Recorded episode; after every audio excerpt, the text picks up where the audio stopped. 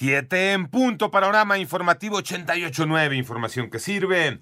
Yo soy Alejandro Villalbazo en el Twitter, arroba Villalbazo13.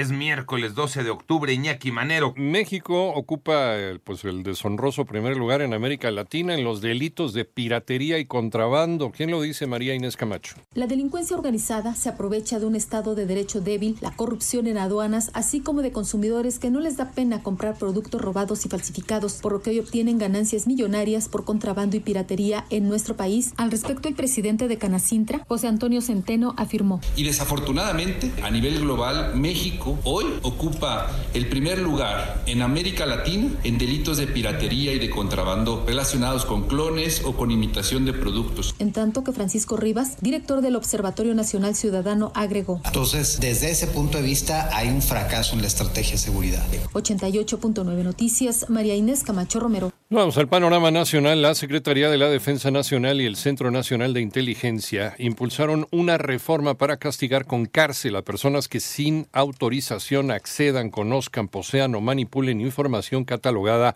como de seguridad nacional.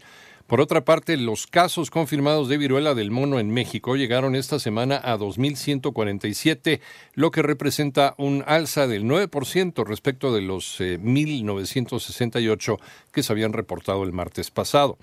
El gobierno del municipio de Guanajuato advirtió que durante la edición eh, número 50 del Festival Internacional Cervantino, que inicia hoy, 12 de octubre, no se permitirá el consumo de bebidas alcohólicas en la, vida, en la vía pública, también se informó que en el reglamento del bando de policía y buen gobierno se estipula una multa de hasta 2.886 pesos o un arresto de 12 a 36 horas para quien no respete la medida y sea sorprendido consumiendo alcohol en la calle.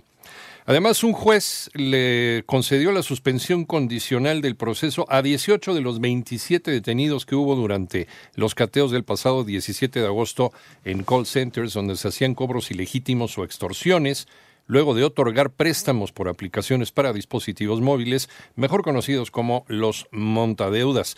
El director del ISTE, Pedro Centeno, no la pasó bien durante su comparecencia con los diputados. René Ponce. Durante su comparecencia ante diputados federales, el director del ISTE, Pedro Centeno, aseguró que el abasto de medicamentos en clínicas y hospitales del instituto se encuentran entre 98 y 99% de surtimiento. No obstante, legisladores de todos los partidos pusieron en duda esta afirmación, así como su capacidad al frente del ISTE. Es la diputada del PT, Margarita García, quien incluso le pidió considerar su renuncia. Cuando se tiene moral y cuando realmente tenemos principios y valores, señor Centeno, hay que dejar los cargos para gente que sí quiera trabajar por su parte, la legisladora del PRI, Frinea Suara, destacó. Hay que esperar incluso semanas para conseguir una cita o meses para una cirugía. Para 88 9 Noticias, René Ponce Hernández. Vamos al panorama internacional. El rey Carlos III de Reino Unido será coronado el sábado 6 de mayo de 2023 en una ceremonia oficiada por el arzobispo de Canterbury en la abadía de Westminster anunció el Palacio de Buckingham. Se espera que Carlos III opte por un servicio más breve y menos caro que el, de su mamá. En tanto, el Ministerio de Sanidad de Finlandia pidió a la población menor de 40 años que adquiera tabletas de yoduro de potasio como medida de prevención en caso de riesgo de radiación nuclear. Y Venezuela perdió su asiento en el Consejo de Derechos Humanos de la ONU tras fracasar en su intento de reelección frente a las candidaturas de Chile y Costa Rica. Con la salida de Venezuela, China y Rusia perdieron un aliado de peso en, en este ente de la Organización de las Naciones Unidas.